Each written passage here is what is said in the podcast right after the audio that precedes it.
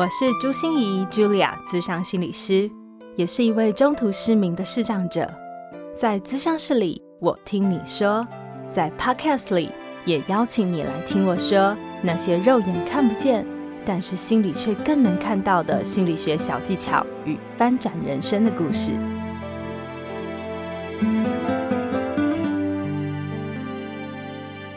Hello，亲爱的朋友，你好吗？我是朱心仪，茱莉亚，咨商心理师，欢迎收听朱心仪说心里话。我最近才突然接到很多的朋友告诉我，他们都是在睡前才听我的 podcast 的。哦，我真的不晓得，原来我的 podcast 是一个深夜节目哦。不晓得你现在收听的时候是什么时间呢？嗯，那最近天气真的变得很快哦，我觉得好像从夏天马上就咻进入冬天了，所以麻烦各位一定要注意，多带一件衣服，记得要保暖哦。在 Apple Podcast 上有一个非常特别的留言哦，它叫做“到底有多少昵称被使用过”。他的留言是这样的哦，他说他觉得这个 podcast 真的非常好听，然后主持人还会自我调侃，很好。他特别跟大家推荐哦，职人来谈心，他真的觉得做得很好。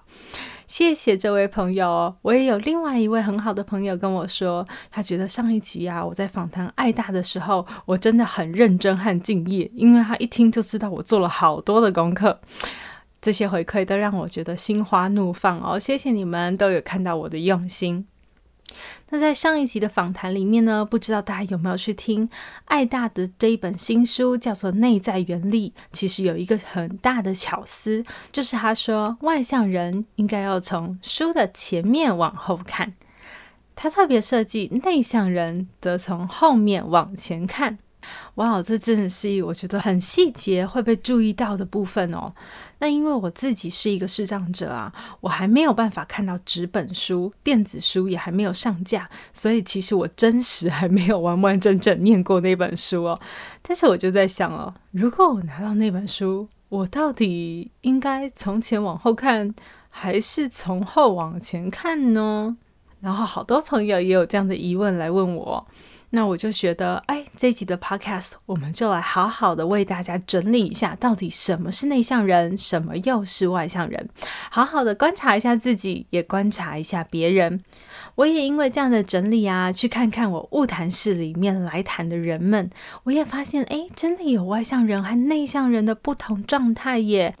而且我还发现啊，帮助他们的方法好像真的有所差异耶。诶，说不定我的发现对你也会有帮助，你也可以用来帮助自己哦。而且我觉得这一集的 podcast 做完以后啊，我对我自己又有一个新的想法、新的领悟了，所以更让我认识了自己的不同面向。我们就事不宜迟，赶快听下去喽。说到内向人和外向人的不同啊，先要给大家一个观念哦，就是其实，在研究上来显示啊，这就像一个光谱，没有极端的外向人，也没有极端的内向人，我们都是在光谱上，你只是比较偏哪一边而已。所以啊，大家不要给自己马上贴上标签，说哦，自己一定是哪些人，只是有一些特质，你可能会比较偏外向，有一些行为状态可能会比较偏内向哦。内外向性格的这种说法呢，其实一开始是来自于我们的荣格啊、哦，呃，那之后呢，就会有非常多的心理学家都会用不同的框架来看内外向这个东西。其实到现在我看到还没有很统一的描述。不过，的确在现今的心理学家里面，的确有一些这样的共识哦，就是觉得内外向性格有三个很重要、很重要的区别。第一个是对于刺激的渴求哦，是多还是少呢？外向性的人格对于刺激的渴求，当然需求量就比较高啊。他喜欢接受外界的刺激，外界会有什么刺激呢？当然可以很多的学习啊，跟人际很多的交往啊。所以大家常常听到我们说，啊，一个人很开朗啊，外向啊，很阳光啊，很善交际啊，社交能力很好啊，会表达啊，这些都是属于外向性。那我们也听到有一些刺激啊、冒险啊、很爱挑战啊，这这些也都是属于外向型人格，因为他们不害怕有这些外部的刺激，所以他们的兴趣啊，可能就是啊、每天要结交多少位新朋友啊，觉得很开心啊，然后或者是从很高的那个滑雪场惊心动魄的滑雪冲下来这样子。或者是啊，听音乐就听音乐嘛，他们喜欢用很大的音量来 rock and roll 这样子，觉得很爽。这就是外向性格者，他们不害怕外界的刺激。可是相反哦，内向性人格的人，他们就会觉得刺激不要 too much too much 了。嗯、有一个很可爱的比喻哦，就像是瘙痒一样，你知道，瘙痒瘙痒，就是皮肤瘙到痒痒的，你会觉得还好玩哦，还好玩。可是这样子一瘙哦，瘙了三个小时，你就会受不了啦。哈。所以，所以对于内向性的人格来说啊，他们就是呃刺激。浅尝辄止，不要太多，好，要不然他们脑袋马上就会关机，关机就保持安静或陷入沉默。所以别人都常常觉得，哎，你们怎么搞神秘啊？都不说话。有时候真的是他们宕机了，就是因为刺激太多，他们没有办法了，只能让自己的脑袋关机，我再也吸收不了任何事情了。所以常常他们会被误会成害羞的一族群。其实害羞是一种社会性的言语哦，害羞是指害怕社会上的人们让他们觉得很羞愧，所以他其实是社会上的人们给他的感觉。一个人很害羞，一定很难过，因为他明明想表现，明明想在社会上有一个很好的。风评或很好的楷模的样子哦，可是他没有办法做到，所以一定是害羞的。可是内向有时候不代表害羞哦，他是真的需要安静，他真的需要独处，他真的需要有自己的空间。所以他们比较喜欢的事情啊，可能就是拔掉电话线啊，有没有关机呀？然后呃，好好的来看书啊，泡个茶，喝下午茶哦，那是最放松的时刻了。在我的乌谈室里面啊，也会发现说，内外向性格者还真的有一些不同的展现呢。比如说，我觉得啊，跟外向者聊天的时候、谈话的时候，非常容易。了解他心里在想什么，因为他总是边想边说，心里的 OS、脑内的小剧场，想到了什么，他就会说出来。可是内向性格者就不是这样哦。我问他很多问题啊，或我说了很多事情以后啊，我对他来说都叫外部刺激嘛。好，所以那个外部刺激，刺激完了以后，他们就会沉默。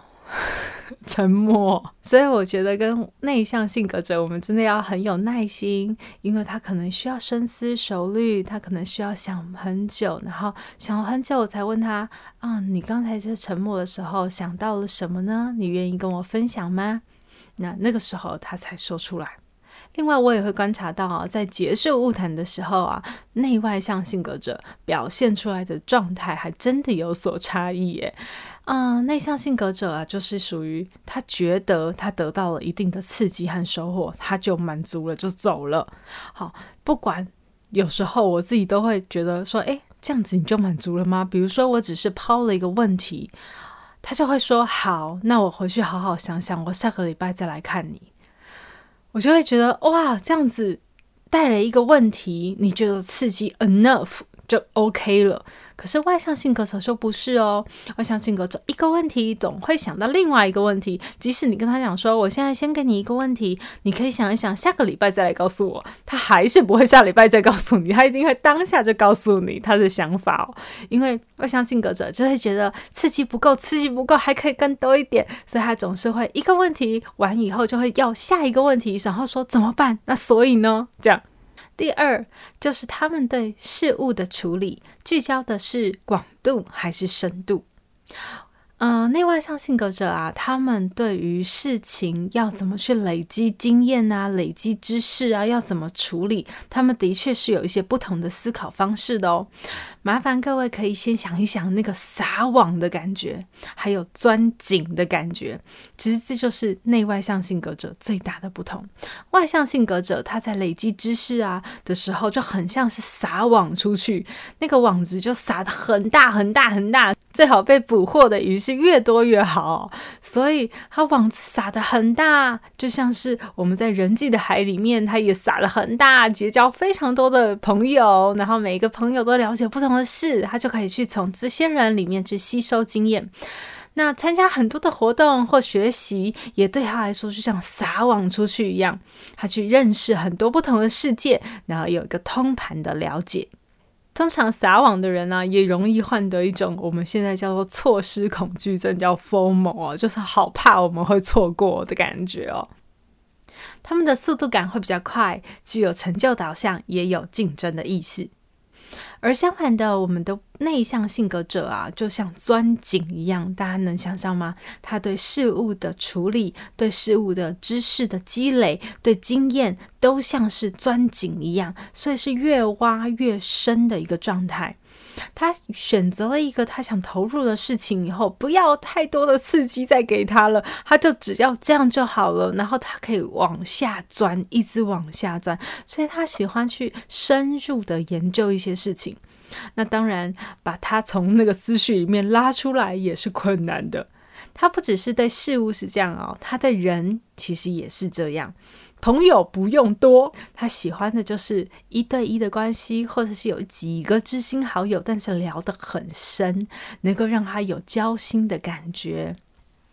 所以在我的物谈室里面呢、我发现内外向性格者他们抱怨的事情的确有点不同了。内向性格者会比较抱怨的是说，哎，他觉得他都融不进一个团体啊，他觉得压力好大啊，为什么都觉得格格不入的感觉啊？可是外向性格者的不平衡同样都是不平衡哦。他的不平衡是说，哎呦，为什么我输他了？就是要有竞争，为什么他会做的那么好？所以有点嫉妒他，有点羡慕他。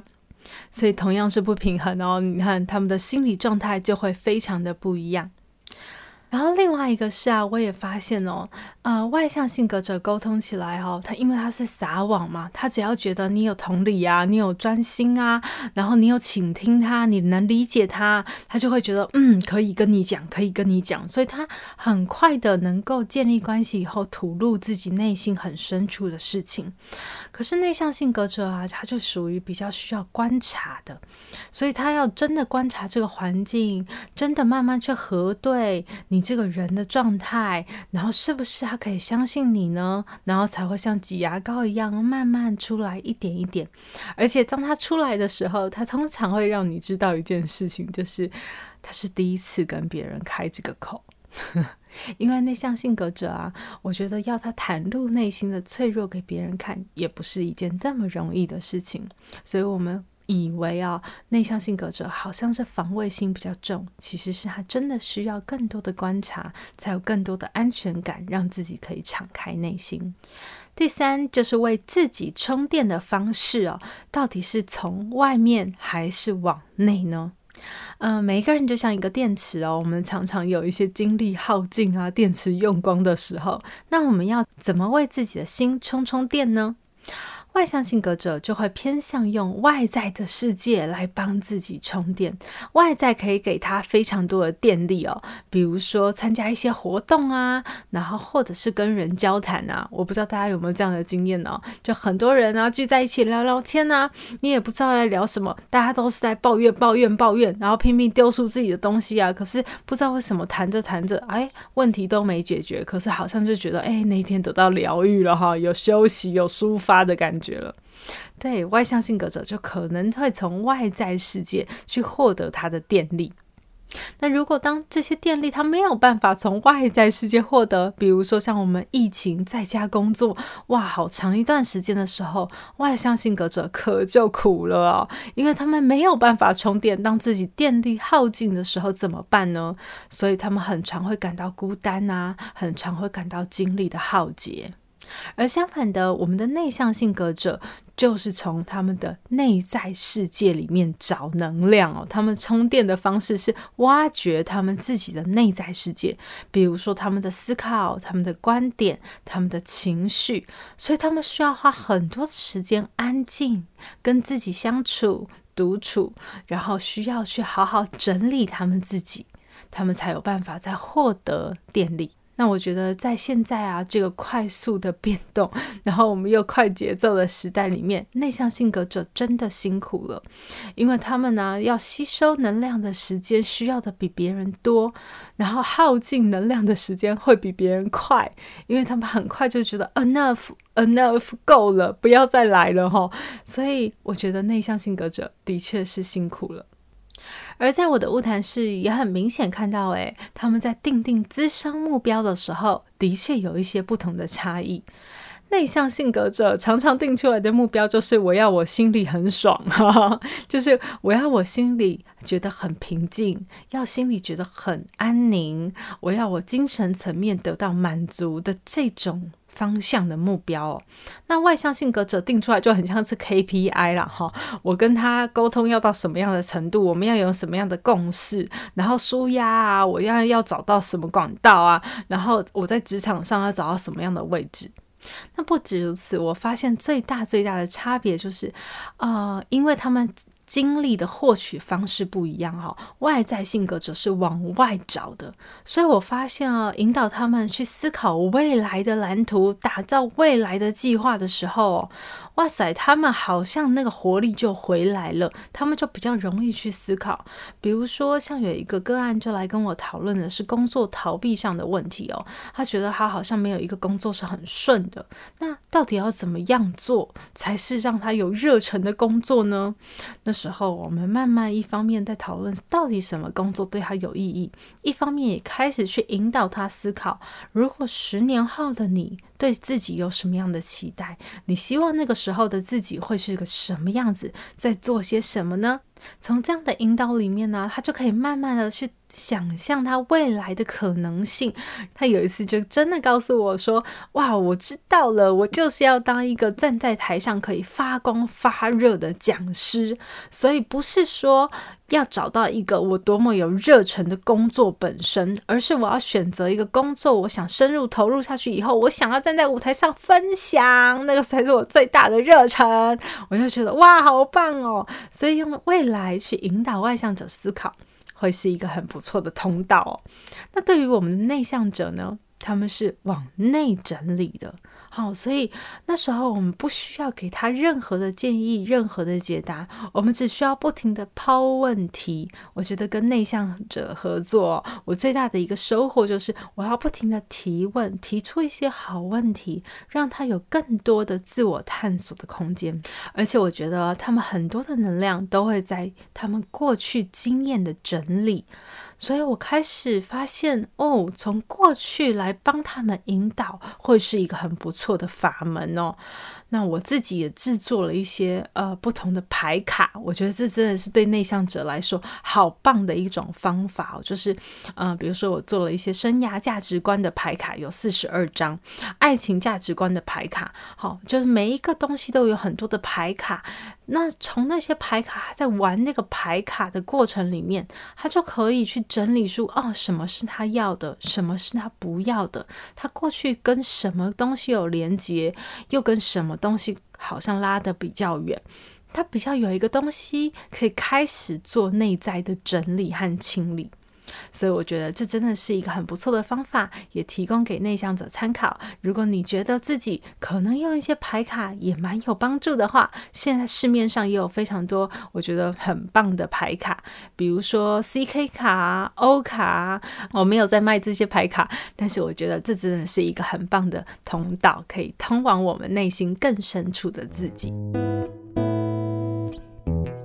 如果听到现在你还是不知道自己比较偏内向性格者或者外向性格者呢，我就会推荐你去做一个测验。在全球已经销售破两百五十万本书的作者苏珊凯恩，他写了这一本《安静就是力量》。他在序里面其实就已经有一个自我测验，有一个二十一题的自我测验，你就回答是是是否否否，然后你就可以知道自己的性格偏向了。那这个测验我也会放在我们的节目资讯栏里面，欢迎你去尝试做一下哦，感觉一下自己到底是属于偏外向性格还是内向性格呢？那我在此要特别为大家强调一下哦，就是我一直用偏内向或偏外向这样的说法，因为我们真的没有很极端的两极哦，我们都像个光谱一样，是站在中间的。就像是我认识很多很多的这个著名的明星哦，嗯、他们表面上哦都是光鲜亮丽嘛，好像很会社交啊，人际关系很好啊，也很喜欢站在舞台上的感觉。可是，在私底下来说，哎。好像又换了一个人，换了一张脸，换了一种性格。那像我们上次访谈的这位爱大也是一样啊，大家会不会觉得哦，爱大能言善道，滔滔不绝，口若悬河，而且还可以把这么抽象的事情讲得那么的具体？他一定是个外向者吧？可是他真的是个比较偏内向的人呢。他真的是一只书虫，一年要看一千本的书才够他去整理自己的内在，去得到这样的充电哦。还有像我的好朋友啊，钢琴诗人王俊杰，我觉得他真的是豪气干云哦，在他的麾下，在他的保护羽翼下哦，我就觉得自己好安心、好受保护的感觉哦。可是，在尾牙的时候，诶，我也才发现，原来。他其实不喜欢社交场合，在那么人多的场合，其实他会有一点手足无措。他其实更喜欢的就是我们这种一对一私下，然后很深入交心的这种场合。而我呢？你觉得我是属于外向性还是内向性格者呢？嗯，我相信我一定有外向性的部分哦，因为其实我不怕竞争，我也不怕表现自己。但是我也一定有内向性的部分哦，因为其实我是一个很宅的人，你知道吗？我在家工作的时候啊，超开心，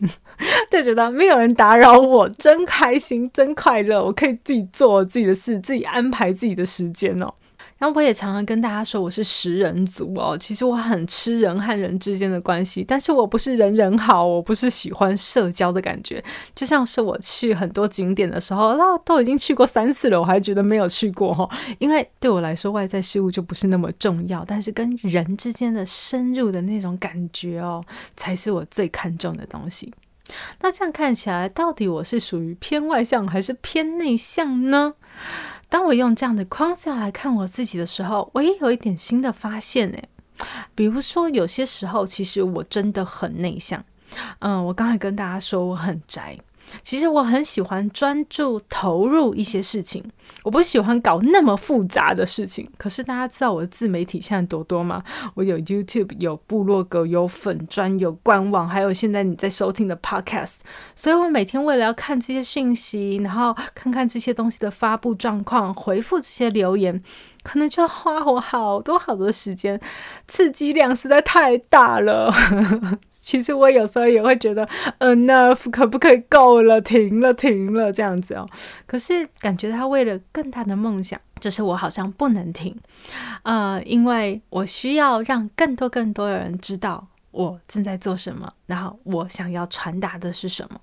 然后其实我也是喜欢，真的是专注投入一件事情就好的感觉。但是因为身为一个讲师，身为一个到处要去分享的人，我觉得我需要知道更多世界上正在发生的事，我需要学习更多的新知，所以我也会让自己不停的像撒网一样。虽然我比较喜欢钻井哈，可是我还是会让自己像撒网一样，就是把我的网子撒出去，因为我知道我要的渔获在哪里？然后另外有些时候啊，其实我也觉得我很外向啊。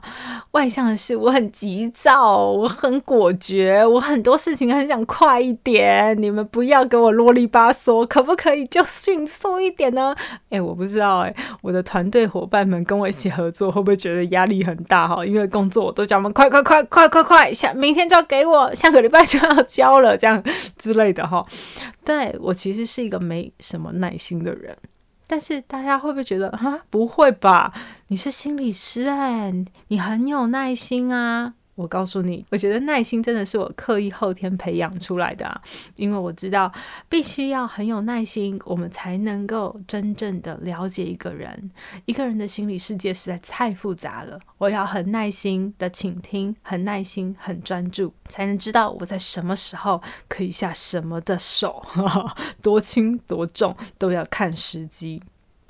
讲到这里，我就想到一个故事，就是我爸爸从五岁就开始会训练我喝酒。各位不要怀疑，真的是五岁。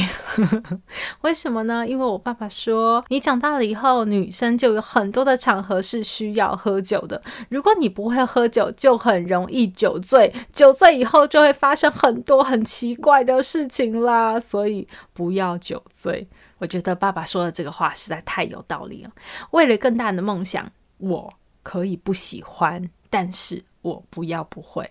也就是我可以还是不喜欢喝酒了，但是为了人际有时候需要交际啊，或者是场合啊，或者气氛很好啊，大家都是啊干一杯啊，你一个人啊就臭着一张脸说我不喝酒，这样不是很扫兴吗？所以有时候我们当然都可以喝一点，我可以不喜欢，但是我不可以不会，因为我为了更大的梦想。所以你会问我，到底是内向人好还是外向人好呢？我会跟你讲，都好，就是了解自己，肯定自己，做自己最好。但是如果你有更大的梦想，为了更大的梦想，你会因人、因时、因地而有所调整，有弹性，会更好哦。欢迎你，如果有任何回馈，都可以在我的粉丝专业朱心怡视障心理师，或是任何的 podcast 的地方留言给我，我都会一个一个看。然后呢，如果你有任何有兴趣的心理的主题，都也欢迎提供给我。如果我收到好多人都对这个议题有关心的话，我们就会开一集的 podcast 来专门跟大家聊聊这个主题。我们的朱心怡说心里话，就下次见喽，拜拜。心念转关，生命无限宽。如果喜欢我的节目，邀请您帮我按下订阅，并留下五星评价与评论。如果想要了解更多我所分享的内容，节目的说明栏中都有我其他频道的资讯哦。